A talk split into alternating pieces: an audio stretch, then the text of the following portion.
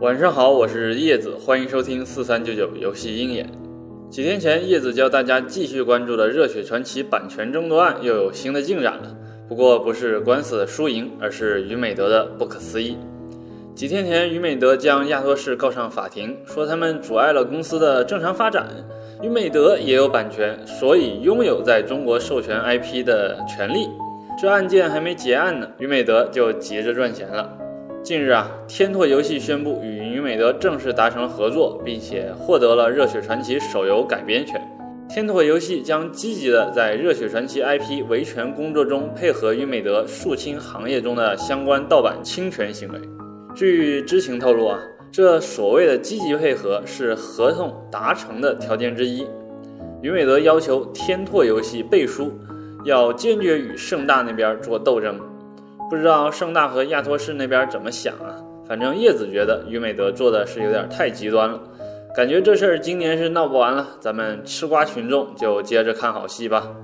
好了，接下来我们来聊聊游戏版号的事儿。今天游戏工委的官网正式上线了版号查询功能，咱们可以通过游戏名称、出版单位、批文号以及游戏版号这四个属性来任意查找所需的游戏版号信息了。当然。能够查到的只是已经通过审批的游戏。这功能一开啊，我们也是第一时间查询了一下各大游戏厂商的手游过审情况。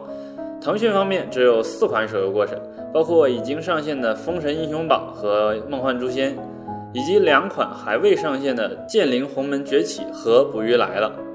网易方面也有四款，不过都不是大家耳熟能详的手游。其他厂商呢，包括西山居啊、中手游啊、三区互娱啊、巨人啊，过审的手游都要比腾讯、网易多很多。至于为什么腾讯、网易的过审手游这么少，咱们是不知道的。但是可以大致看出啊，截止到十二月底的话，应该市面上绝大多数耳熟能详的手游都能够拿到版号了。希望腾讯、网易也快点吧，别明年一到就要批量下架游戏呀。好了，以上就是今天的全部语音内容了。如果大家还想了解更多产业资讯，也可以在下方查看。这里是四三九九游戏鹰眼，欢迎大家关注我们的微信公众号。大家晚安。